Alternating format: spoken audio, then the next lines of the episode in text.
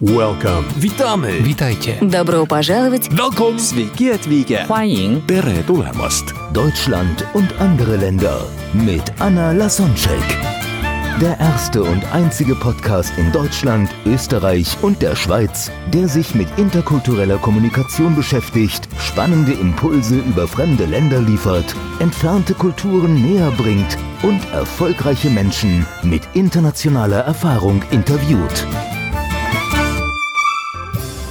Heute im Gespräch mit Anna Lasonczyk, Volker Pietsch. Audio ist sein großes Thema, egal ob im Radio oder im Podcast. Gerade mal volljährig arbeitete er bereits beim Privatradio. Unter anderem hat er Sendungen für Radio Regenbogen, den Westdeutschen Rundfunk, den Hessischen Rundfunk und den Mitteldeutschen Rundfunk moderiert. 2007 baute er seinen ersten eigenen Radiosender 97.1 auf. Und seit 2011 ist er Gesellschafter und Moderator einer eigenen Talksendung auf Antenne Mainz. Volker Pietsch liebt Geschichten und ist schon mehr als zehn Jahre auch im Bereich Podcasting aktiv. Er ist der Initiator. Ohne ihn würde es diesen Podcast überhaupt nicht geben. Von daher freue ich mich, dass ich jetzt mit ihm das Interview führen kann und auch mit ihm über seine kulturelle, interkulturelle Erfahrungen sprechen kann. Hallo Volker. Hallo, erstmal Riesenkompliment in der kurzen Zeit, 100 Folgen. Ich habe ja das wenigste gemacht, das meiste war ja deine Arbeit, dass du dich auch auf diesen Podcast-Marathon eingelassen hast. Echt der, der Hammer und ich habe total viel gelernt. Ja, ich hoffe, dass es genauso weitergeht, weil es schon spannend ist, was Menschen so erleben und äh, was für Dinge man beachten muss. Das ein oder andere wäre sogar hilfreich gewesen, wenn ich das schon früher mal gewusst hätte. Ja, kannst du dich noch erinnern an irgendeinen einen Tipp? Ich war ja auch damals äh, schon letztes Jahr bei im Interview. Da haben wir auch lange gequatscht, aber gab es für dich so ein Aha-Erlebnis, wo es so bei dir so Klick gemacht hat? Also im Nachhinein, Also, dass du dich ich- selbst verstanden hast oder die anderen verstanden hast oder wo du begriffen hast, ups, daran lag's. Also du hast natürlich äh, zwei, zwei Geschichten, was du als Deutscher grundsätzlich immer hast, ist das Problem mit der Zeit. Äh, Wenn du dich in Ländern bewegst, die anders ticken, das habe ich jetzt ja gelernt. Dieses Problem hast du immer, dass wir ungeduldig sind und das Ding nicht funktioniert. Das ist aber eher so eine Lektion für einen Urlaub, wo man dann doch eigentlich am Urlaub ist und auch gelassen sein sollte. Das ist so witzig, weil du sagst, du hast ein Problem mit anderen. An sich hat die ganze Welt Probleme mit den Deutschen, was die Zeit angeht. Das ist nicht so, dass die Deutschen dann mal äh, mit, mit der Welt, sondern dass für, für, für, die, für den Rest der Welt sind wir die Extremsten. Also wir meine ich jetzt die Deutschen. Ja, ich weiß. Da gebe ich auch offen zu, da bin ich schon ein bisschen deutsch. Das ist diese Ungeduld, wenn dann irgendwie mal eine Schlange nicht so schnell geht, wo alle ganz elastisch warten und äh, als Deutscher möchte man dann doch gerne schnell vorwärts kommen. Aber das sind, das sind typisch deutsche Probleme. Aber ich habe ähm, so ein bisschen auch immer, wenn wir Podcasts gemacht haben und aufgenommen haben, so ein bisschen überlegt, und wir hatten mit unserer Firma, weil wir halt auch immer Musikrechte gebraucht haben und heute kriegst du natürlich alles im Internet und brauchst das nicht mehr, aber in den 90ern haben wir im Unternehmen noch Sachen, CDs quasi importiert aus den USA, weil da sitzen halt einfach riesengroße Kreativwirtschaft. Und da haben wir so, so Musik, ich, da stehen sogar noch welche hier rum. Ich muss, muss sogar einfach nur mal so, so, ein Beispiel, solche, solche CDs braucht man heute nicht mehr, ist alles auf dem Rechner. Da ist Musik drauf, um zum Beispiel ein Podcast-Intro machen zu können. Und die hat man mit Rechten komplett aus den USA eingekauft und wir haben sie halt auch mit vertrieben. Und um die Leute kennenzulernen, sind wir dann in die USA geflogen. Wir waren in Kalifornien, in Chicago. Und was für mich wirklich heute immer noch ein Schock war, mit welcher Taktung die US-Amerikaner Geschäfte machen. Das heißt, man, man sagt zwar jetzt, das habe ich gelernt, dass wir Deutschen sehr direkt sind, aber hallo, dagegen sind wir ja total zurückhaltend. Ich habe noch nie etwas erlebt, wie schnell die aufs Business kommen und vor allen Dingen aufs Geld. Das hat mich ein bisschen schockiert. Ich habe das, mein Eindruck, es gibt auch da so ein, ein, je östlicher es ist in den USA, umso schlimmer ist das. Ich weiß nicht, ob du das schon mal erlebt hast.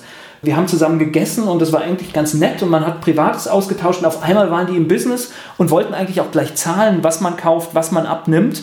Und das hat mich ein bisschen, das hat mich selbst überfordert. Vielleicht ist es von Branche zu Branche unterschiedlich. Also klar, äh, also ich war sowohl in New York, also im Osten als auch im Westen, da lebt mein Lebenspartner. Von daher in Kalifornien bin ich ziemlich oft. Dann äh, auch viel im privaten Kontext. Und was mir da aufgefallen ist im Vergleich zu New York, dass in New York rennen die Menschen sehr viel und arbeiten und hetzen und Business, Business. Und dann im Westen Kalifornien ist es viel chilliger. Das ist fast irgendwie ein Grund zum Schämen, wenn man arbeitet, weil die wirklich gefühlt nur am liegen und sich irgendwie gut gehen lassen. Okay. Also dieses in Kalifornien ist es eher so, viele Menschen leben vielleicht vom, vom eher vom passiven Einkommen oder machen eher so Geschäfte. Also oder oder ist es ein Zufall?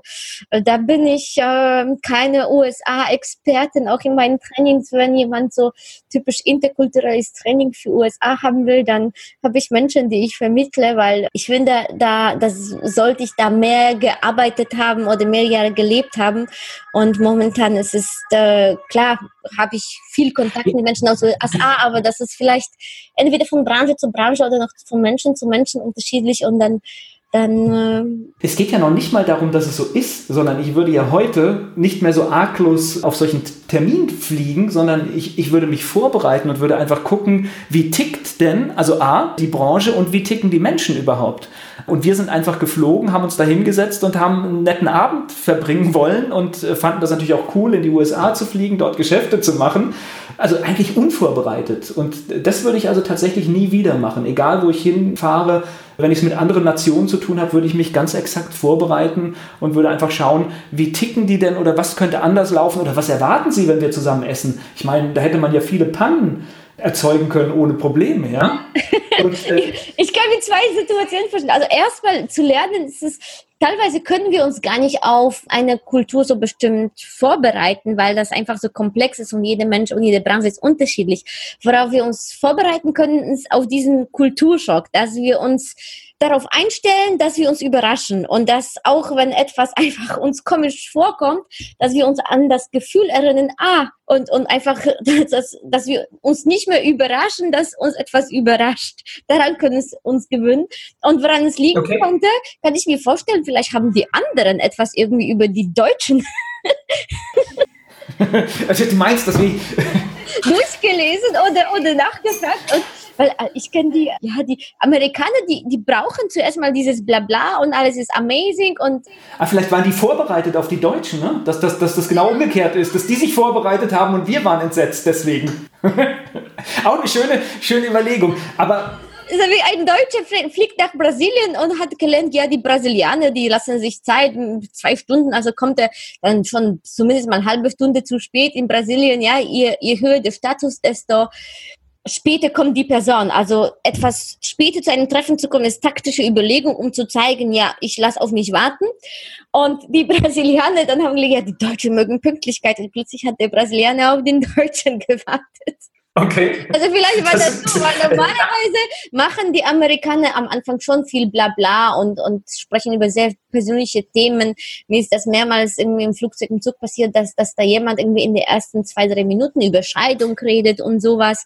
Ich dachte, hm, ein Deutscher irgendwie, Fremde, würde, jemand würde das eher nicht erzählen.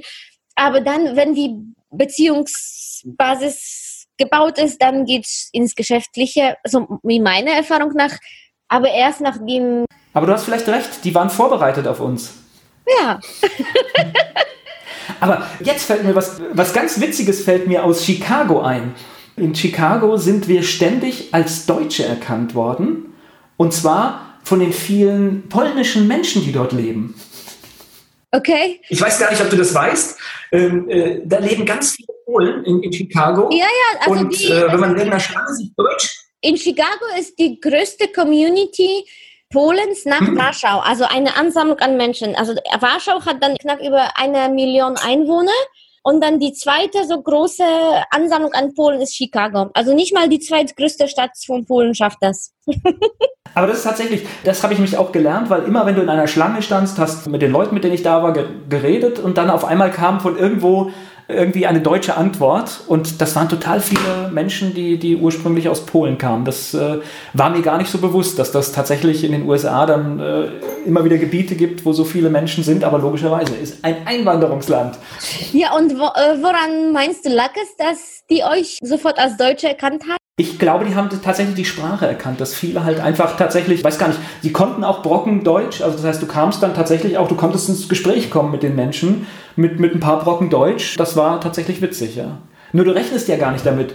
Das heißt, wenn du in den USA bist als Deutscher, dann, dann suchst du krampfhaft deine Vokabeln zusammen und denkst in Englisch, fängst an, nach ein paar Tagen in Englisch zu denken und bist dann völlig irritiert, wenn dich jemand anquatscht auf Deutsch, ja? ja, ich war mit einem Freund von mir dann in New York in dem polnischen Distrikt und dann, auch wenn er Englisch konnte, äh, er kam da nicht zurecht. Da waren einfach alles Polnisch, inklusive Zeitungen, Gerichte, Läden. Und da haben sich so Polen, ein kleines Polen aufgebaut. ja, also irgendwie so, so, sowas hat es. Aber was ich zum Beispiel in den USA-Aufenthalten gelernt habe, ist, man spricht ja immer so von, von, von westlicher Werte und westliche Welt. Tatsächlich, ich habe das Gefühl, dass wir von den Amerikanern zum Beispiel ganz weit weg sind. Und manchmal habe ich das Gefühl, dass wir, was weiß ich, wenn du russische Menschen kennst, dass wir denen eigentlich mental viel näher sind als den Amerikanern. Das ist so mein Eindruck. Also die Polen den Amerikaner als den Russen? Nee, ich bin jetzt gerade ich bin jetzt gerade wieder beim Deutschen. Das heißt, dass zwischen den Amerikanern und den und oder den Westeuropäern wahrscheinlich doch viel mehr Unterschiede sind als äh, zum Beispiel was weiß ich, was hier immer so aufgetan wird, das mit den Russen. Ich glaube, das ist viel viel mental sind wir uns viel näher, glaube ich. Okay, ja, interessant. Also liegt vielleicht daran, dass Deutsche wirklich extrem sind. Zum Beispiel die Polen verstehen sich viel besser mit den Amerikanern als mit den Deutschen. Die Polen verstehen sich auch viel besser mit den Franzosen als mit den Deutschen. Die Polen verstehen sich viel besser mit den Italienern als mit den Deutschen, weil einfach Deutsche so extrem sind.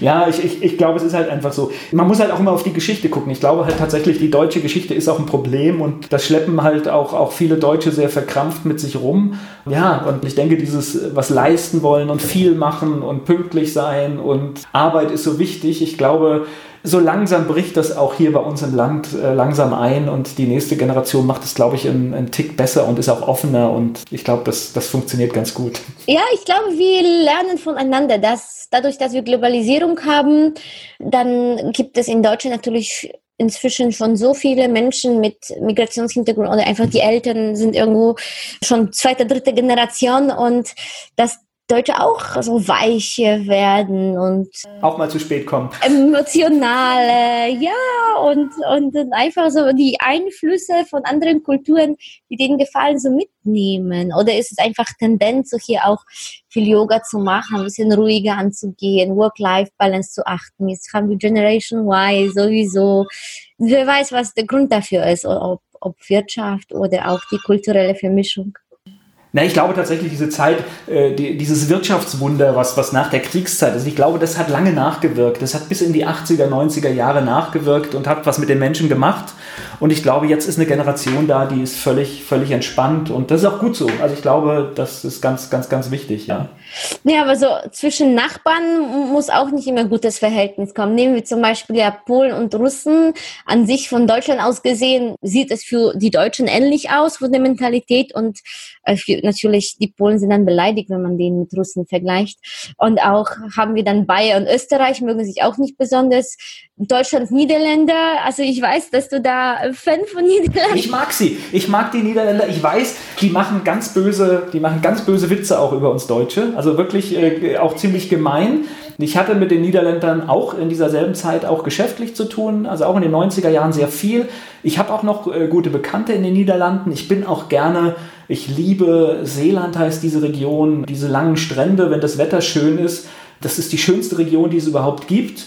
Und ich habe dort nur nette, freundliche Menschen kennengelernt. Und auch wenn sie vielleicht Späße über die Deutschen machen, stört mich recht wenig. Ich mag die Niederländer, ich schaue mir auch genau an, also gerade die Deutschen können sich von denen eine Menge abschauen, weil die haben so viele Sachen im Griff. Ihr Sozialsystem, wie die mit Menschen umgehen. Was weiß ich, wenn, wenn Beispiel, was ich auch im Podcast immer wieder bei dir gehört habe, ist dieses, dieses Altersheime, die wir in Deutschland haben. Und dieses haben die ganz pragmatisch gelöst. Da gibt es einen so, so Quartiermanager, nennt man das, der kümmert sich um Menschen in, in einem bestimmten Bereich und die sorgen dafür, dass alte Menschen zum Beispiel so lange als möglich zu Hause bleiben können, wo wir schon lange einknicken. Und dann haben die ein ganz großes Netzwerk zwischen Hauptamtlichen und Ehrenamtlichen. Ich gucke da immer ein bisschen neidisch, auch Rentenversicherung, alles im Griff. Die machen das echt, äh, die machen vieles besser. Also manchmal darf man auf einen kleinen Nachbar auch gucken und sich Dinge abschauen. Die machen das sehr gut. Okay, das heißt, was könnten wir, meinst du, von den Niederlanden lernen? Oder wo, wo, wo sagst du, davon hättest du gerne mehr in Deutschland? Oder würdest du gerne von den Niederlanden zu uns das ist dieser, dieser aber ich, ich vermute mal, es ist auch so ein bisschen, die, die takten ja auch so ein bisschen wie die Amerikaner, so ein bisschen vom, vom Handel und wie sie das machen. Ja, das ist so diese Mischung aus weltoffen und Probleme nicht diskutieren, sondern sie dann anzupacken. Krankenhauskeim. Das sind so, so blöde Beispiele, die mir jetzt einfallen. In Deutschland ist es noch nicht im Griff. Die Niederlande haben halt einfach gesagt, das darf nicht vorkommen. Wir machen das und das und das und das und es wird umgesetzt und es passiert. Und äh, die haben kein Problem. Und im, im Grenzgebiet gibt es ganz viele, die gehen lieber in ein Krankenhaus, wenn was ist, über die Grenze als in Deutschland. Und äh, ich finde, da kann man sich schon was abgucken. Aber ich glaube, der Deutsche denkt immer noch, dass er ganz vorne in der Welt ist. Und deswegen äh, müssen wir manchmal kritisch schauen. Also gerade in Niederlande finde ich ein tolles Beispiel. Auch Altersarmut dort mit der Rentenversicherung weitestgehend abgeschafft. Klar, das ist nicht immer einfach. Und manche Leute müssen halt mehr abgeben, aber sie haben es gelöst. Und äh, wir diskutieren noch. Mhm. Ja, vielleicht ist es, ich weiß nicht, deutscher Stolz oder, oder hat sich das so eingeprägt, weil, hm, ja, die sind kleiner, aber na, ich, ich bin dafür, gute Ideen. Äh, genau, also ich glaube, da, darum geht es auch generell. Wenn ein Land etwas gut macht, dann kann man sich das doch abschauen. Und ich glaube, durch die wirtschaftliche Stärke hält Deutschland sich halt wahrscheinlich für, für, für zu gut manchmal. Und äh, das ist aber nicht alles, ja. Das ist, es gibt viele Bereiche, die man, die man schöner machen kann. Und wie gesagt, Niederlande bin ich gerne und auch wenn ich weiß, dass die, ähm, ich rede auch Englisch dort, nicht Deutsch, weil die meisten Deutschen denken, die Niederländer könnten uns verstehen. Äh, ich weiß aus vielen Gesprächen, die tun sich total schwer. Natürlich verstehen die das Deutsch, wenn, wenn ich mit denen rede, aber es ist nicht so, dass jeder Deutsch kann dort und das ist für die keine nicht so einfache Sprache, auch, auch wenn wir viele Begriffe raushören können. Und ich glaube, sowas wird auch anerkannt, wenn man einfach nicht sagt, hier bin jetzt hier im Urlaub und rede Deutsch mit euch, sondern dass man sich bemüht, halt eine Kommunikationsebene zu finden, die für beide in Ordnung ist. Ich glaube, das ist eher das Mindset, was darüber kommt. Wenn dann sofort mit Deutschen kommen, auch wenn die Deutsch als Pflichtsprache in der Schule haben, soviel ich weiß, dann ist es so nach dem Motto, ja, wir sind der große Bruder oder, oder der große was auch immer und kommen her und wir setzen voraus, ihr müsst Deutsch verstehen. Und Englisch ist doch so eher so neutral, weil das für uns beide dann eine Fremdsprache ist und wir, wir machen uns dann nicht so wichtig nach dem Motto, jeder muss Deutsch sprechen und verstehen können. Hm? Weil wenn die in Niederländisch sprechen, dann verstehen wir auch nur ein paar Worte und nicht alles, ja. Ja, ja, das stimmt. Ja, ja ich kann mich äh, an viele Kontakte, waren auch zwei, dreimal in Amsterdam, in der Nähe von Amsterdam, gemeinsam mit einem niederländischen Partner auf so einer Rundfunkmesse, haben dort ausgestellt. Und das war schon sehr spannend. Da haben wir uns äh, auch, auch über diese Unterschiede ausgetauscht. Und irgendwann waren wir an dem Punkt auch, dass wir auch Witze über Wohnwagen machen konnten. Witze über Wohnwagen. Okay. Ja, dass, dass in den Niederlanden halt jeder einen Wohnwagen hat. Und dann wir waren dann auf so einer Ebene, wo man dann auch ausgetauscht hat. Also die, die Niederländer machen gerne Witze über, über, dass wenn jemand nach Deutschland fährt aus den Niederlanden, dass man das Fahrrad mitbringen soll. Weil wohl irgendwie im Zweiten Weltkrieg alle Fahrräder beschlagnahmt wurden und äh, deutsche Witze wären halt die Wohnwagenwitze, ja. Und äh, das hatten wir uns dann. Um, um das in Balance zu halten, gibt es etwas, wofür du sehr dankbar bist, dass du in Deutschland lebst und nicht in den Landen. Also einfach die umgekehrte Seite. Was meinst du, was, was können wir besser als die? oder wo? Oder gibt es sowas, wo du sagst, na, also ich lebe erstmal, ich lebe erstmal gerne hier. Also das ist, ich weiß immer, wenn man irgendwann im Ausland unterwegs war, danach weiß man zu schätzen, wie toll das eigentlich bei uns ist. Und das muss man sich, glaube ich, auch immer wieder bewusst machen.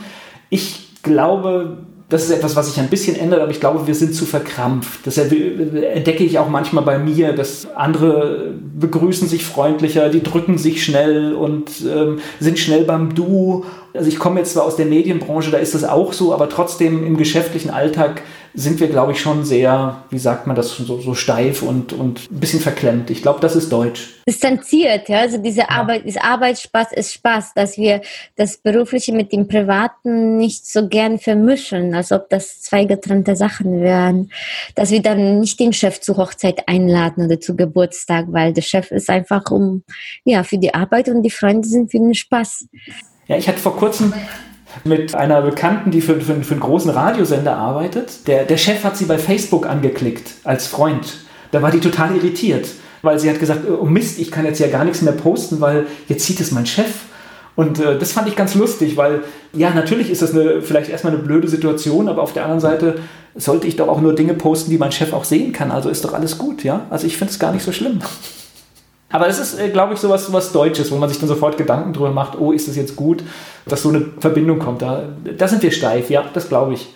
Aber ansonsten äh, lebe ich gerne hier und Pünktlichkeit und Zuverlässigkeit, das hat natürlich auch im, im Alltag, im Geschäftsleben, äh, ich, ist natürlich ein hoher Wert. Ne? Du kannst dich darauf verlassen, wenn du eine Verabredung hast, die funktioniert. Und das finde ich schon. Ich finde es was Tolles. Ja, ich habe mich auch bewusst für Deutschland und sogar für Köln als mein Wohnort entschieden. Ich könnte überall wohnen, wo es Flughafen und Strom und Internet gibt und das ist tatsächlich mein Wahlland. Und ich meine, du redest über interkulturelle Dinge zwischen Ländern, aber jetzt mal ganz ehrlich, ich glaube, die interkulturellen Dinge, die wir innerhalb unseres eigenen Landes haben, die sind genauso, die sind genauso dramatisch wie mit anderen Ländern, weil ich glaube, der Unterschied zwischen einem Norddeutschen und einem Süddeutschen ist genauso wie zwischen einem Italiener und einem Deutschen. Das ist äh, ganz also Ich habe auch studiert und jetzt wohne ich in Köln. Also ja. das, ist, das sind schon zwei Welten. Du erzählst ja diese, diese Geschichte mit diesem Telefonat, wo du Arbeit gesucht hast, den Pass auch immer gerne. Und ich kann das so nachvollziehen. Wir haben jahrelang einen Möbelhändler betreut äh, bei, bei, bei seiner Rundfunkwerbung. Und immer wenn der angerufen hat bei uns, habe ich sofort den Hörer weitergegeben. Ich habe keinen Ton verstanden, was der Mann zu mir gesagt hat. Also wir hatten zum Glück jemanden, der hat ihn verstanden. Ich habe keinen Ton verstanden. Ich konnte, obwohl er so etwas wie Deutsch sprach, mich nicht mit ihm unterhalten, weil es wirklich so ja, ja, mai, ja, und das war's. Ich habe keinen Ton verstanden. Ja, du hast ja bestimmt Kontakt mit Menschen aus ganz Deutschland, auch wegen deiner Position hier bei genau. Radio. Ja. Und äh, gehst du da bewusst ein bisschen anders um, mit, wo du weißt, jemand irgendwie ist von da oder von da oder spielt Region da für dich keine Rolle und, und du, du ich glaube, so, so für den Alltagsumgang sind wir dann, äh, da sind wir uns, glaube ich, sehr ähnlich, aber tatsächlich sind schon die Menschen anders. Also das heißt, alleine schon die Menschen, die aus den neuen Bundesländern kommen, aus den jungen Bundesländern, wie man sagt, da merkst du halt, da ist schon ein, ein bisschen ein Unterschied. Ja, das sind so, so, so Kleinigkeiten, wo du merkst, also zum Beispiel, die, die, wenn, wenn du in Sachsen schaust, dann haben die alle gerne ihre, ihre Namen in amerikanische Formen gesetzt. Das heißt, ein, ein, ein Michael ist da gerne Mike oder sowas. Das ist ganz witzig. Also das, das fällt mir sehr auf, wo du merkst, ich, ich habe keine Ahnung, die holen was nach oder, oder sie leben damit irgendwas aus, keine Ahnung. Ja, vorrangig ist es, glaube ich, wenn man, wenn man mit, mit, mit Ostdeutschland spricht, halt, was eine Barriere ist, tatsächlich auch so ein bisschen der, der Dialekt, weil das ist natürlich so ein bisschen auch belastet durch die deutsche Geschichte. Da ist man so ein bisschen immer, man stockt einen Moment, wenn man es am Telefon hört. Aber ansonsten ist das alles gut. Tatsächlich größer ist wahrscheinlich sogar der Unterschied zwischen Norddeutsch und Süddeutsch, weil die, die im Norden sind relativ kurz in der Kommunikation. Also tatsächlich dieses Moin und kurze Sätze, klare Sätze, das hast du ganz viel im Norden und im Süden wird viel mehr geredet. Da wird viel mehr ausgeholt, bis man dann tatsächlich zum Thema kommt.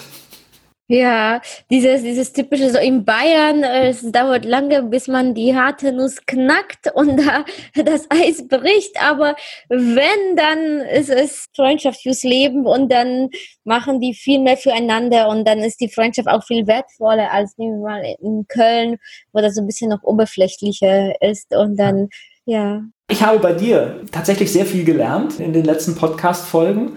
Weil letztes Jahr war ich zum ersten Mal in Frankreich. Auch da die Geschichte. Du fährst eigentlich so ein bisschen mit, mit Vorurteilen in ein anderes Land, weil du sagst, die Franzosen, das habe ich überall, ich war noch nie in Frankreich vorher, wirklich das erste Mal. Alle haben mir gesagt, wenn du Englisch sprichst, die Franzosen ignorieren dich, das machen die nicht. Die reden Französisch. Ich habe was völlig anderes erlebt. Ich habe zuvorkommende Menschen erlebt. Ich habe sie in Englisch angesprochen, weil ich kann kein Französisch. Und ich, ich habe immer eine Antwort auf Englisch bekommen und was mir aufgefallen ist, die waren extremst zuvorkommend. Das heißt, hattest du irgendwas in der Hand, die haben dir die Tür vom Geschäft aufgemacht. War allerdings nicht Paris, sondern es war halt tatsächlich Provinz und ich habe echt äh, nur, nur positive Erfahrungen gemacht, wo ich sage, du kannst einen Franzosen auch auf Englisch ansprechen, das funktioniert. Das ist eine schöne Überraschung. Und es gibt ja den Satz, dass die Einstellung prägt, also das, worauf wir uns einstellen, das nehmen wir verstärkt wahr. Zum Glück gibt es auch solche Überraschungen und auch in meinem Training, das ist auch mein großes Anliegen, so offen wie möglich den Menschen zu begegnen, gerade ohne diese Stereotypen, weil teilweise ist sowieso jeder Mensch anders, jede Region ist anders und aber wenn wir uns auf etwas einstellen, dann nehmen wir das leider wenn das negativ ist, verstärkt wahr. Und dann wäre es schade, wenn wir das Positive nicht wahrnehmen würden oder dann die Wahrnehmung sich dann verzerrt. Ja, es ist halt blöd, du hörst es halt so oft. Also das heißt, es ist tatsächlich, solche, solche Sachen werden gesagt und wenn du tatsächlich keine eigene Erfahrung hast, dann, dann schiebst du so, so, so ein Mindset, sagst einfach, die Franzosen sind so, du hörst das. Und tatsächlich kann ich das, kann ich das gar nicht bestätigen. Dann kommen wir zu Spanien. War dieses Jahr für mich eine wunderschöne Insel Ibiza kennengelernt. Ich habe keine Party gemacht, muss ich dazu sagen, sondern wirklich äh, mich richtig entspannt und erholt.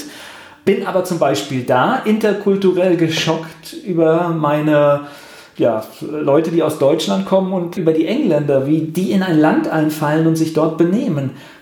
ich verstehe das nicht. Da, da sitze ich fassungslos. Also das macht Spaß, sich einen Abend das anzugucken wenn Engländer dort sich gehen lassen und feiern. Ich verstehe es aber nicht.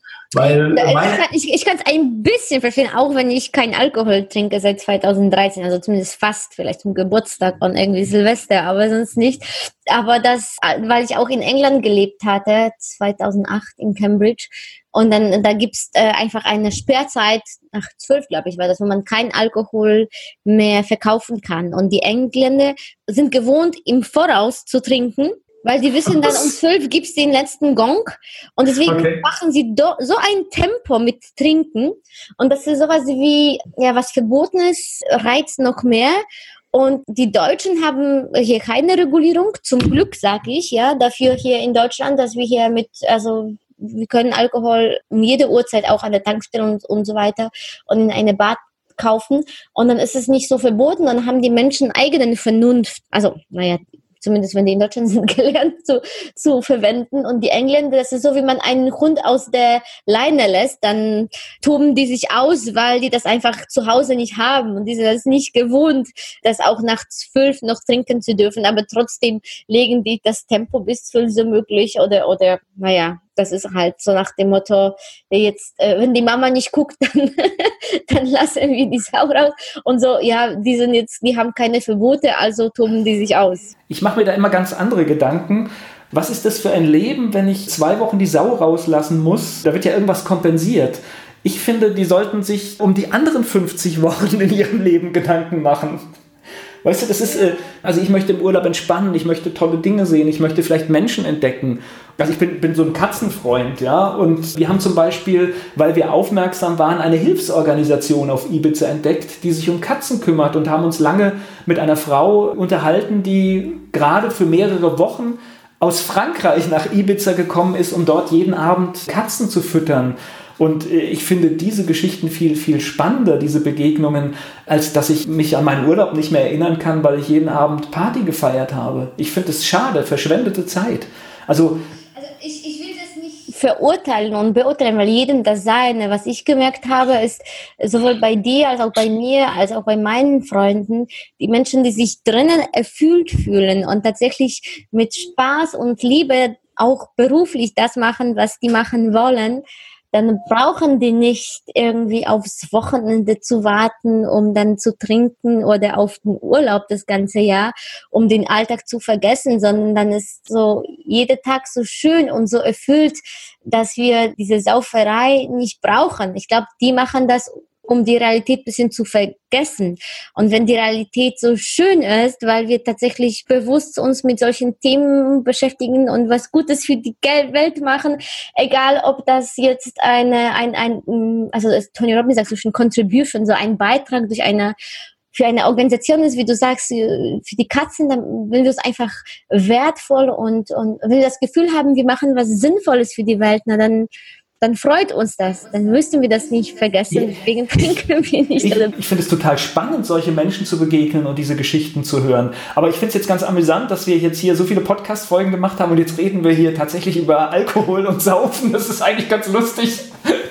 Aber äh, wir feiern das halt eher innerlich, ja. Das ist, das ist die hundertste Folge. vielleicht, vielleicht, vielleicht, wenn an dem Tag, da, da bin ich sogar ja bei dir, also zumindest äh, mit dir, nicht bei Radianten Main, sondern äh, wo findet unsere, wo finden unsere Mainzer Gespräche statt? Das ist eine wunderschöne, wunderschöne Geschichte. Das ist ein alter Weinkeller. Ich, ich finde, ein, ein Glas guten Wein darf man auch mal trinken. Das ist immer so, so, so gewissen Anlässen finde ich das okay, aber halt nicht um sich abzuschießen, sondern das ist dann einfach mal ein Genuss. Das, das darf man mal machen, aber sonst nicht mehr. Aber wie gesagt, ich persönlich finde es schade, aber ich beobachte es natürlich gerne. Also aber da, wenn wir von, so über Verbote sprechen und da, da kommt mir wieder Niederlande in den Sinn, weil die sind da viel liberaler. Also da geht es nicht nur um Marihuana, aber auch um sowas wie Sterbehilfe und ich glaube viele andere Sachen. Äh, was gibt's noch? Äh, diese künstliche Befruchtung, also ganz andere Sachen sind da erlaubt, was in Deutschland und der Rest der Welt nicht erlaubt. Auch unverkrampft, auch bei Abtreibung gehen sie unverkrampft damit. Also wirklich, ich glaube, bei allen Themen gehen sie unverkrampft damit. Ja, das ist so, ja. Das ist aber, ich, ähm, ich, ich, da, da, stecke ich jetzt nicht tief genug drin, aber ich glaube, bei uns ist halt auch noch äh, Kirche noch ein starkes Thema auch und spricht in vielen Bereichen auch mit. Aber ähm, ich, ich glaube, da sind wir echt verkrampft äh, und wir, wir diskutieren halt sehr lange. Deutsche brauchen immer sehr lange, bis sie zu einer Entscheidung kommen und gerne wird dann auch manchmal sowas vertagt. Vor allen Dingen, wenn es halt wirklich eine Veränderung ist. Da tun wir uns, glaube ich, schwer. Das waren jetzt so viele schöne Jahre, wo alles gut ging und jetzt verändert sich die Welt und ich glaube, das ist auch für, für Deutschland, glaube ich, gar nicht so einfach. Mhm. Ja, aber da, da bin ich jetzt abgesprungen vom Thema Mainzer Gespräche und Weinkeller. Location ist ein, ist ein schöner Weinkeller, 500 Jahre alt, hat wirklich Atmosphäre, wenn du in den Raum kommst. Sehr beeindruckend und wir nutzen das halt regelmäßig, um so ein kleines Podium dort aufzubauen, interessante Gespräche zu führen. Es sind eine Menge Leute da, die sich das anschauen, aber viel wichtiger ist, dass wir diese Botschaften auch auf dem YouTube-Kanal und auf einer Webseite in die Welt geben und das wird auch gut angenommen und angeschaut und das ist irgendwie ja, ein schönes Format, ja. Und äh, mit Lorenzo und dir, äh, jetzt haben wir es ja noch nicht gemacht, aber wenn es dann jetzt hier dieser Podcast läuft, ist es ja schon durch. Das wird ein so spannender Abend mit so viel Erkenntnis und mit so vielen Inhalten, da mache ich mir gar keine Gedanken. Das wird ein Selbstläufer. ja, danke dir. Ich freue mich schon riesig drauf. Und je länger ich dich kenne, desto mehr merke ich, wie unterschiedliche Sachen du machst, die irgendwie doch alle irgendwie gemeinsamen Nenner haben. Aber weil es die hundertste Folge ist, vielleicht magst du dazu was sagen. Was, was machst du alles Schönes? Also es hört sich jetzt vielleicht so ein bisschen an, als wenn ich total viel mache, aber nein, es, ist, äh, es, es, es dreht sich eigentlich immer um, um zwei Dinge. Also entweder dreht es sich um Audio oder es dreht sich um Geschichten. Das sind eigentlich meine beiden Dinge, die, die sich immer wieder vereinen. Also Audio, ich, ich habe mit Radio angefangen tatsächlich, bin aus der Schule in, in den Radiobereich gefallen und äh, wollte das auch immer machen. Hat auch alles so perfekt geklappt. Es kam gerade. Da, da, da hake ich ein bisschen nach, weil ich glaube, das ist für viele ein großer Traum, mal in der Radio zu arbeiten. Und du arbeitest nicht nur im Radio, also dir gehört das Radio. Auch das, ja. Das ist jetzt, sage ich mal, das ist dann die Krönung von der, von der Geschichte. Aber tatsächlich, damals war es noch so, als, als ich in der Schule war, gab es ja nur das öffentlich-rechtliche System. Das war total schwer, dort reinzukommen. Aber ich hatte halt das Glück, äh, die Privatsender kamen und ich war hier in, in dem Bundesland, in Rheinland-Pfalz, dann auch gleich relativ schnell mit dabei, habe mich da reingearbeitet, habe für verschiedene Sender später gearbeitet, habe auch für öffentlich-rechtliche Sender gearbeitet, obwohl ich nie studiert habe. Also ganz, ganz, äh, und das ist eine Grundvoraussetzung eigentlich. Äh, also wie, wie, hast du das geschafft? Also ich glaube, das ist was unfassbar. Für, das ist ein Traum für so viele und du sprichst davon, als ob es so normal wäre. Äh, ja. Ich, für mich war das tatsächlich, ich kann das, das, das hört sich jetzt blöd an, ich habe das, ich weiß nicht, ich war 13, 14 Jahre alt, dann habe ich die Faszination von diesem Medium entdeckt. Da sind Menschen, die erzählen Geschichten, die erzählen über Musik und das will ich machen. Das habe ich mit recht jungen Jahren beschlossen und habe mich auch nicht mehr abbringen lassen. Eigentlich, äh, das ist tatsächlich die ganze Geschichte. Und ich habe irgendwann Nach dem Motto, Träumen werden wahr und Kraft der Gedanken, wenn du etwas visualisierst und stark daran glaubst, dann... Ja, wenn du vorne rausgeschmissen wirst, bin ich hinten wieder reingekommen. Also das war... dann kommst du durchs Fenster. Ja, aber wie, wie, wie war das? also ich, ich muss es überlegen, wie, wie fing es denn an? Also hier in Mainz bei dem Privatsender habe ich, jetzt sind wir wieder beim Zufall, ich habe den Programmverantwortlichen abends in einer Kneipe kennengelernt. Aber hätte ich ihn da nicht kennengelernt, hätte ich ihn woanders kennengelernt. Also da, da übrigens ein Kölner, ein Urkölner war das. Der hat auch lange Zeit dann in Köln bei Radio Köln Radio gemacht, er lebt leider nicht mehr. Und das war so der Weg und auch äh, bei den Anstalten, bei den Großen, wo ich hin wollte und man ohne Studium nicht äh, hin durfte, ich habe es halt trotzdem probiert und irgendwann hatte ich ein Vorstellungsgespräch und war da und ich erinnere mich an so ein, an so ein Meeting, wo mir dann irgendeiner erzählt hat, naja, was weiß ich, ohne abgeschlossenes Studium hat man hier eh keine Chance und ich saß da mittendrin und denke, hm, ich bin aber da. Und irgendwie, das haben die gar nicht registriert, dass es auch trotzdem geht, ja. Ich weiß es nicht. Ich, ich glaube, wir machen uns da, habe ich aber nie gemacht. Also es gibt keine Hürden. Wenn man etwas erreichen will, dann muss man den Weg finden. Ja, da bin ich also sehr. Und jetzt die Krönung. Tatsächlich, ich habe gesagt, wenn in Mainz, das ist so meine Heimatregion, lokales Radio gemacht wird, dann will ich dabei sein. Und da habe ich mich tatsächlich drei Jahre mit einem eigenen äh, kleinen Lokalradio um Mainz herum in Position gebracht, damit in dem Moment, wenn die Entscheidung für Mainz kam, dass ich dabei bin, ja. Ich habe einen riesen Aufwand dafür gemacht, aber hat geklappt, ja. Also tatsächlich, weil ich dieses Medium so liebe, ich hätte das mir nicht verziehen, wenn hier irgendein anderer kommt und den Zuschlag kriegt und ich noch nicht mal mit dabei bin. Also deswegen habe ich alles Mögliche dafür getan, ja. Das ist so, wenn man, Oprah Winfrey hat das gesagt, Glück ist, wenn die Chance auf Vorbereitung trifft. Also auf Englisch äh, ja, ist also Opportunity meets Preparation. Also das heißt, du hast so ein bisschen mitgeholfen, beziehungsweise das war so klar für dich, dass du da schon unbewusst in der Nähe warst. Nein, nein, es gibt ja, du hast das ja ganz oft, es gibt ja Situationen, die man schaffen kann, wenn, wenn du Leute kennenlernen willst oder wenn du mit einem Unternehmen in Kontakt willst, dann, dann, dann musst du einfach schauen, wer ist im Umfeld oder was musst du im Umfeld machen. Also eigentlich kannst du viele Dinge vorbereiten. Du brauchst dann nachher ja auch ein bisschen das Glück, aber meine Erfahrung ist, es kommt von alleine. Mhm. Es war einfach klar für dich, du wirst ihn werden. Ja, also ja, und logischerweise, seit es Podcasts gibt, das ist dann das nächste Thema, äh, weil es ist nichts anderes als Geschichten erzählen und es ist auch nichts anderes als, als eine, eine Radioproduktion. Wir, wir erzählen Geschichten, ja, oder, oder wir erzählen Inhalte. Und ich finde es sehr schön, wenn Menschen ihre Zeit mit, mit Inhalten verbringen.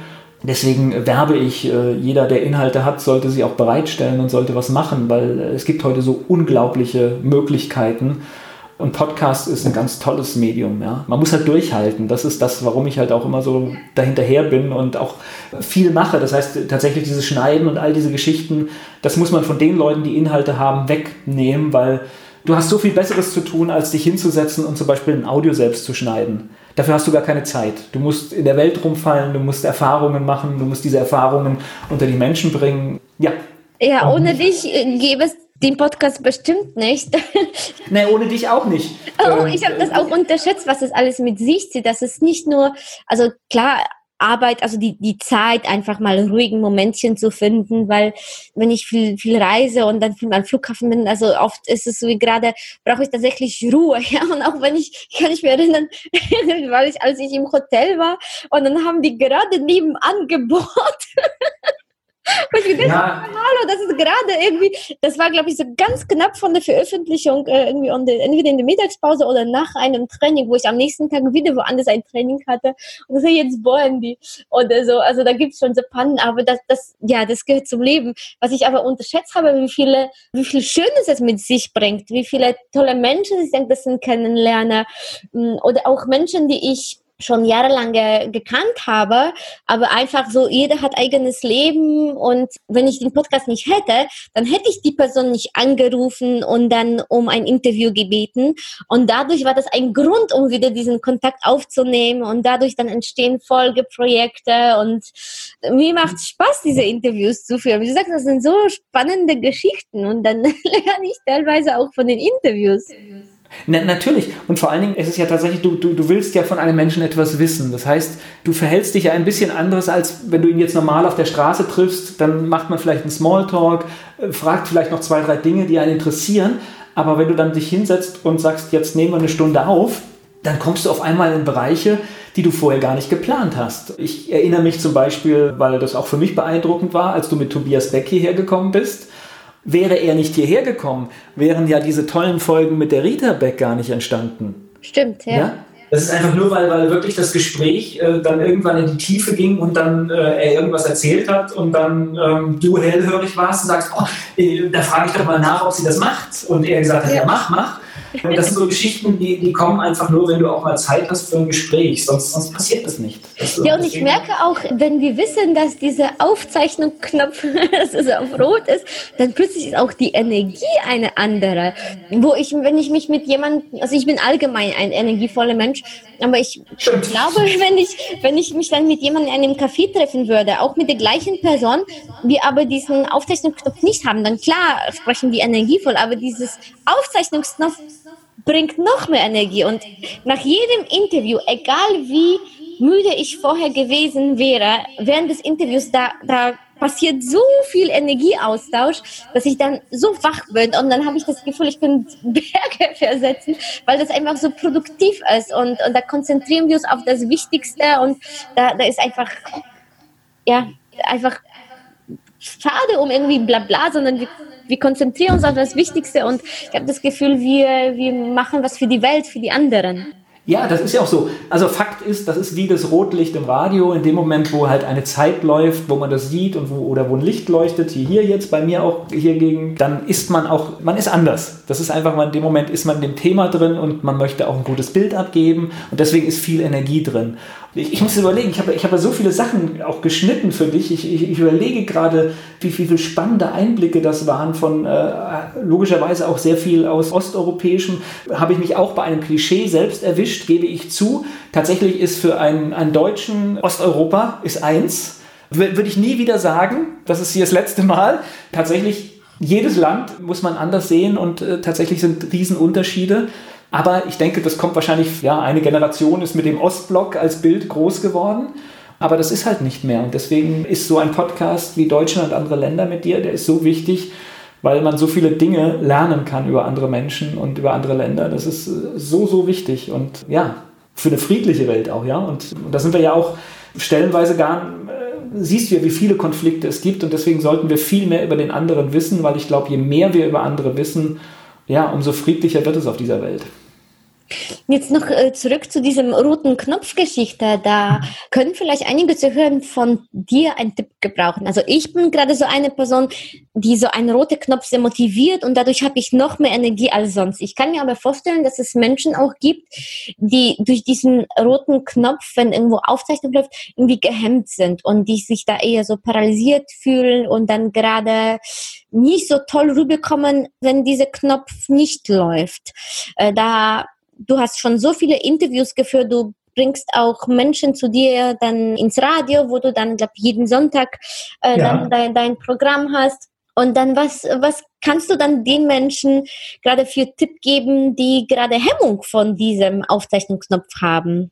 Also ich versuche jetzt, jetzt wenn, wenn ich mit jemandem ein Gespräch aufzeichne, was länger ist, ich versuche die eigentlich möglichst schnell, gar nicht, das Technische handle ich ganz kurz ab und versuche die möglichst schnell in Gespräch zu verwickeln, dass sie einfach vergessen, dass das jetzt hier, weiß Gott, wie viele Leute mithören. Das ist, glaube ich, immer das Beste. Und meistens nach fünf bis zehn Minuten sind die meisten entspannt, wenn sie merken, das ist ein normales Gespräch.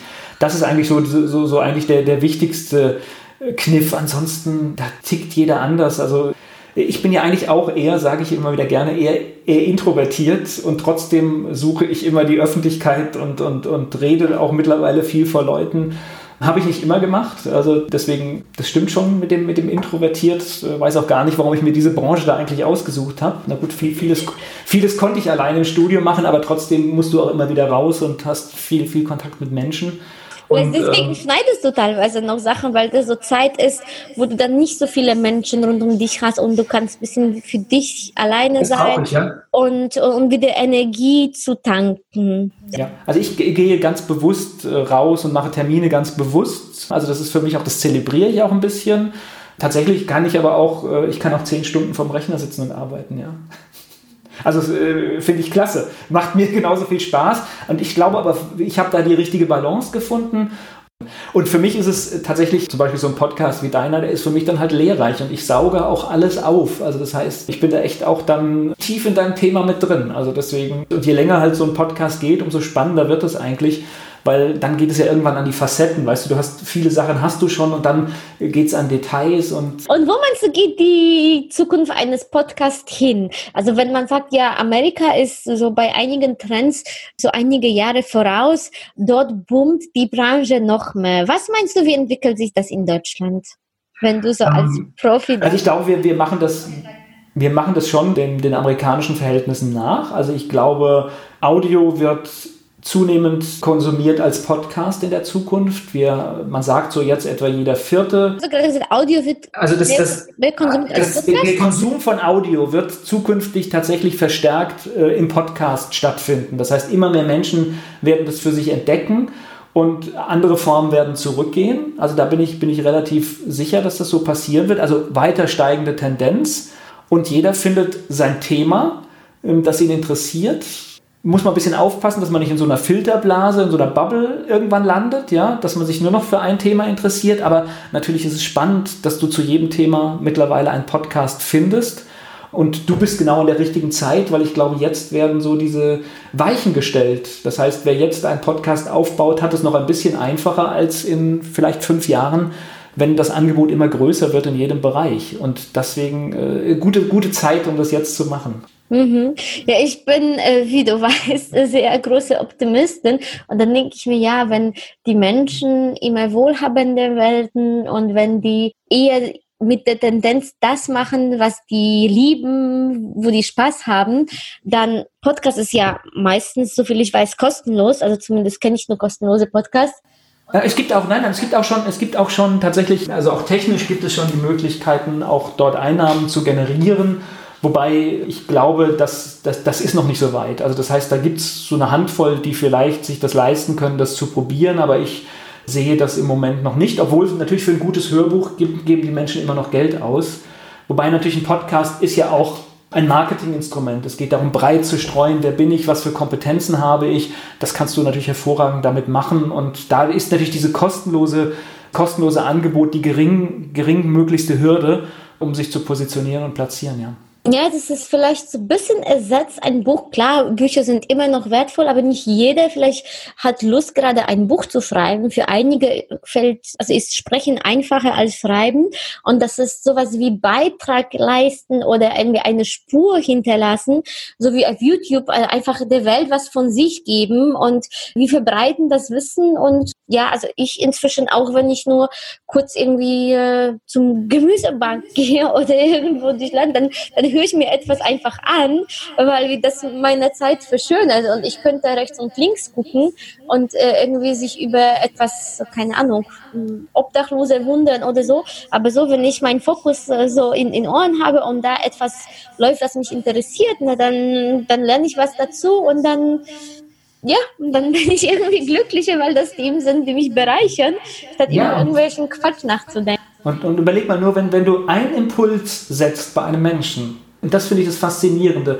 Jetzt, du, du hast die interkulturelle Kommunikation. Wenn, wenn du nur mit einer Folge einen Menschen das klar machst, dann finde ich das schon so faszinierend. Und diese Möglichkeiten waren ja früher nicht da. Das heißt, jeder kann senden, jeder kann seine Botschaft rausbringen. Und, also, äh, da kann ich mich sogar sofort erinnern, weil du sagst, ein Impuls, das war schon im, im April, also ziemlich am Anfang, ja, unser erster Monat. Wir haben am 1. April gestartet, wo ich das Feedback bekam, danke Anna für deine gestrige Folge, dank der habe ich eine Million Umsatz gemacht, hat dann äh, ein Zuhörer gesagt. Das fand ich auch so. Ja. Äh, ich meine, das ist natürlich dann ein mega, das ist ein Mega-Erfolg. Ich bin da mit viel kleineren Dingen, wie gesagt, nur wenn du, was weiß ich, sei es, dass du deinen Nachbarn, äh, der aus einem anderen Land kommt, besser verstehst und dich dann vielleicht über irgendwas nicht ärgerst, das sind ja so viele Kleinigkeiten, die die Welt verbessern können und deswegen finde ich es faszinierend und dass das heute möglich ist, erstaunt mich selbst immer wieder und deswegen äh, gute Geschichten erzählen mit guten Botschaften. Ich glaube, es müssen viel, viel mehr Menschen machen. Und ich kann dich als jemand, der dann jemand, der Podcast machen will oder noch nicht mal weiß, dass er das machen will, mit, mit warmsten Herzen empfehlen. Also du bist nicht nur für die Technik, finde ich, verantwortlich, sondern vielmehr, also wie du mich ab und zu dann noch motivierst oder irgendwie einen Impuls äh, setzt, wo, wo wir wissen, okay, da, da sollte eine Podcast-Folge laufen. An sich bin ich irgendwo im Flugzeug und sage, Anja, irgendwie schnell da und da. Und auch wenn das vom Audio nicht perfekt ist, weil es irgendwo mit Echo aufgenommen genommen bist, dann, dann zauberst du das technisch, aber auch psychisch irgendwie, dann unterstützt du, dass du sagst, ja, das klappt, macht einfach, auch wenn es kurz ist. Von daher freue ich mich und kann dich wärmstens empfehlen. Nein, das ist auch so ein bisschen der, der Job. Das heißt, Geschichten entdecken und Geschichten sind überall. Das heißt, oft sehen wir das gar nicht. Äh, Dinge, die für uns alltäglich sind, weil wir sie immer wieder machen oder weil wir sie verinnerlicht haben, sind für manche andere Dinge, für andere Menschen ein großes Ding. Ja, oder für mich ist es teilweise so offensichtlich und du sagst, klar, sprich drüber. Und ich, alleine hätte ich mich nicht getraut, aber weil ich weiß, dass du dich auskennst, dann ich, okay, na dann, dann mache ich die Folge drüber. Ne, ich gucke natürlich auch, was weiß ich, ich sehe natürlich auch, was postet die Anna gerade und äh, dann sehe ich irgendwas, was du machst und dann sage ich, hey, das ist doch eine Geschichte, warum erzählt sie mir das nicht? Ja? Und äh, ja, und dann, dann schicke ich gerne halt auch eine Mail. Da vergesse ich, dass einige vielleicht nicht so viele reisen wie ich oder dass einige das nicht wissen oder nicht. Ich glaube, die meisten reisen, also die Deutschen reisen zwar viel, aber ich glaube, keiner reist das, was du da an Kilometern, ich weiß nicht, hast du schon mal gezählt, wie viele Kilometer du im Jahr zurücklegst? Nein, aber ich von der Steuererklärung weiß ich, dass ich okay. Äh, von wegen mehr Verpflegungsaufwand, dass ich da anwesend war. Das heißt, irgendwo unterwegs. Und es gibt schon Wochen 5.000, 6.000 Kilometer einfach nur wegen Trainings. Ich, da rechne ich gar nicht jetzt, wenn ich irgendwo nach Thailand oder dann äh, nach USA fliege, sondern einfach nur so hier mal, ja, Polen, Rumänien, Luxemburg und, und solche Sachen. nee, ich werde immer müde, wenn ich das sehe. Und ich werde müde, wenn ich alleine zu Hause bin. Deswegen brauche ich das. Aber ist doch das Tolle, wenn jeder an seinem Platz ist, was, was er liebt, was er macht. Wie, wie schön ist das, ja? Und das ist vielleicht auch so eine Botschaft, die so ein Podcast sendet, dass man einfach auch Dinge in die Hand nehmen soll. Man kann so viel erreichen. Wir, wir leben in so einer tollen Welt. Du kannst so viele Dinge machen. Du musst anfangen und, und, und sie umsetzen. Ich bin da so, so von angetan. Und, und jeder kann es. Es gibt keine Ausrede. Jeder hat das Zeug für, für, für große Nummern in sich, ja. Und jeder hat gute Geschichten. Das zu machen, was jemandem passt, da fällt mir auch ein, das Gleiche betrifft das Thema Kultur. Nicht für jeden, der in Deutschland geboren ist, ist Deutschland das perfekte Land. Es gibt Menschen, die sich bestimmt von der Mentalität, von den Gewohnheiten, von Mindset, von Vorlieben in anderen Ländern besser fühlen würde. Nicht jeder Deutsche ist auch strukturiert und unterstützt das, was, was wir hier gerade so an Gewohnheiten oder Lebensweise haben. Und da gibt es sogar Tests, die das helfen herauszufinden, zu welchem Land passe ich am besten. Also da, da, wenn jemand da Interesse hat, kann mich auch gerne anschreiben. Das ist auch so jedem das sein. Wir nicht nur EU sind unsere Grenze offen, sondern einfach nur mal ausprobieren und, und sich vielleicht so drei Monate irgendwie unbezahlten Urlaub nehmen und mal gucken, wie, wie geht's mir in einem anderen Land. Und es kann teilweise so viel Glück und, und Energie und, und Lebens nicht nur verändernd, sondern verbessernd sein, äh, nicht nur als Erfahrung, sondern tatsächlich vielleicht gefällt uns irgendwo so, dass wir da für immer bleiben. Das ist auch. Äh, ich habe einen Geschäftspartner, der hat 15 Jahre in Spanien gelebt, der hat sich das ausgesucht äh, auf Mallorca und ich wäre ganz offen von den Geschichten, die ich von ihm gehört habe, ich wäre dort zum Beispiel verzweifelt, weil wenn man denkt, dass Deutschland bürokratisch ist, dann hat aber noch keiner Spanien erlebt. Oder Polen. Also die, die haben von den Anforderungen, was Steuer angeht, viel mehr Regeln und die sind viel strenger okay. als die Deutschen, was zum Beispiel im Finanzamt alles los ist oder in. in das stimmt, das fällt, fällt mir gerade ein. Wir Aber die haben nicht die Struktur, die Deutschland hat. Das heißt, die sind innerlich in der Verwaltung sowas von unstrukturiert, dass die das gar nicht teilweise selbst wissen, was die Regeln sind und dann so teilweise so, teilweise so entscheiden. Also es ist, es ist, ist witzig, was du, was du erzählst. Wir haben, ähm, ich habe in meiner Datenbank einen polnischen Sprecher, mit dem wir zusammenarbeiten. Und der schickt uns immer Formulare, die wir ausfüllen sollen. Ich mache es aber ehrlich gesagt nie. Es, hat auch, es ändert auch nichts. Er braucht die, er sagt immer, er braucht die für die Finanzverwaltung und ich habe es ich noch nie ausgefüllt und es läuft alles ganz normal weiter ich glaube, das ist so ein Beispiel wahrscheinlich. Es wird angefordert, aber eigentlich interessiert es niemanden. Ja, oder sowas wie zum Beispiel Rechnung, da muss man Unterschrift und Stempel in, in Deutschland genau. können wir es elektronisch schicken und, und, und, solche Sachen. Aber jetzt, wir wollen ja die Folge, jetzt die, die Zeit rennt, ich gucke auf die Uhr. Wir haben schon so lange gesprochen. Wir wollen, wir wollen auf jeden Fall nicht mit Steuer abschließen, sondern mit etwas. Nee, es ist stimmt, das ist nicht das beste Thema, hast recht. Nein, ich, ich finde, wir müssen weitermachen mit diesem hervorragenden Podcast. Ich bin gespannt auf die, die Geschichten, die, die noch kommen und auf was für Details man achten kann und sollte. Und was ich vielleicht auch spannend finde, wenn wir vielleicht in drei, vier Jahren nochmal sprechen, was sich vielleicht äh, auch verändert hat, ob wir wirklich bei den Deutschen eine Veränderung sehen, dass vielleicht auch mit, dadurch, dass es immer wärmer wird, vielleicht äh, verhalten wir uns dann auch mehr südlicher, keine Ahnung, vielleicht werden wir unpünktlich. Ja, der Sommer ist tatsächlich herrlich. Gut, dann zum Abschluss dann haben wir äh, etwas Schönes vorbereitet. Und zwar möchte ich natürlich, dass der Podcast so viele Menschen wie möglich hören und so viele Menschen wie möglich davon profitieren. Und das ist technisch dann leichter, wenn viele Bewertungen und Kommentare insbesondere. Und viele bei iTunes abonnieren. Auch das ist wichtig. Und abonnieren. Und deswegen habe ich mir überlegt, wie möchte ich noch ein so Win-Win schaffen und das noch wie kann ich das nennen? Auf jeden Fall, die, die Idee ist und was ich auf jeden Fall schon seit mehreren Jahren mache, ich unterstütze eine Organisation Target mit Rüdiger Newerk, ein Survival-Trainer, der dann teilweise sich mit Helikopter irgendwo in Amazona, Urwald oder irgendwo dann runter, wie sagt man das, runterbringen lässt und da, da einfach dann mit den Völkern lebt und guckt, wie er rauskommt. Also das war eher von, von mehreren Jahren. Inzwischen ist er so um die 80. Aber er, was, was er Tolles macht, er hat eine Organisation ins Leben berufen, Target, die Menschen in Afrika aufklärt, was Beschneidung von kleinen Mädchen angeht.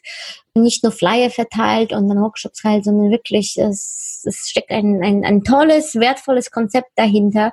Und äh, da die Organisation Target unterstütze ich seit mehreren Jahren und ich möchte das sowieso tun. Und wenn jemand von euch sagt, ach, das wäre auch toll, aber irgendwie, ich weiß, wie das ist, wir haben heutzutage mehr tolle Ideen als Zeit dafür. Und dann ist es vielleicht das zu aufwendig, irgendwie ein Formular auszufüllen oder irgendwie zu spenden oder wir wollen uns nicht für Jahre verpflichten.